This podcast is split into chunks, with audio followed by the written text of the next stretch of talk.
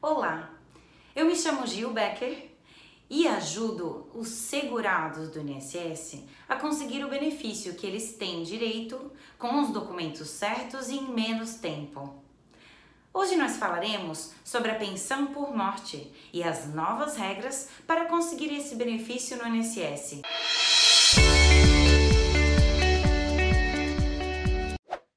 Ficou mais difícil conseguir a pensão por morte e a causa foi a medida provisória 871, que desde janeiro de 2019 deixou mais duras as regras para liberar o dinheiro para o dependente do segurado que morreu.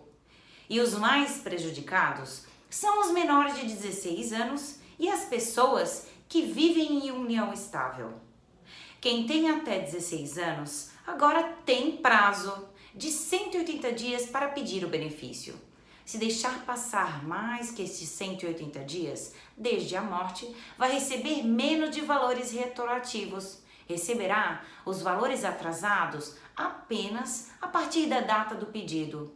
Ou seja, ele não recebe mais os retroativos como era antes, que para o menor sempre foi desde a data da morte já quem não é casado no cartório, para conseguir a pensão por morte, precisa provar a união estável com documentos da época que viveram juntos e da época da morte. A mesma comprovação por documentos da época é exigida de quem era dependente economicamente do segurado, como os pais ou irmãos. Além dessas mudanças, quando alguém vai na justiça para ser reconhecido como dependente do segurado que morreu, para ter direito à pensão, já vai ser separada a cota dessa pessoa até o fim da ação na justiça. Com isso, quem já era dependente legal e estava habilitado para receber a pensão passará a receber menos. Se conseguir o reconhecimento como novo dependente, até o fim da ação, a pessoa recebe o valor que ficou guardado na justiça. Se não conseguir ser reconhecido como dependente legal, o valor volta para quem já era dependente legal habilitado. E mais uma mudança é que se o segurado tinha que pagar pensão alimentícia e morre, o dependente vai receber a pensão por morte pelo mesmo tempo que ia receber a pensão alimentícia.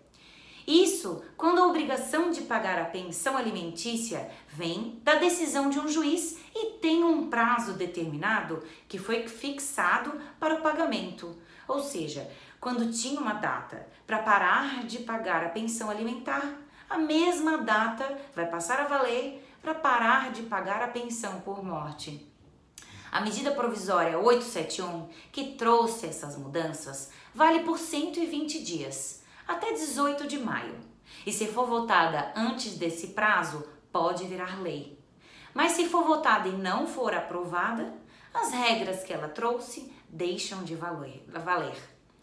Saber isso e procurar um profissional da sua confiança pode ajudar a prestar atenção e conhecer a regra que está valendo para cumprir os requisitos para pedir e conseguir a pensão por morte no INSS. Ficou uma dúvida ou quer saber mais? Envie a sua pergunta para o e-mail que aparece no final.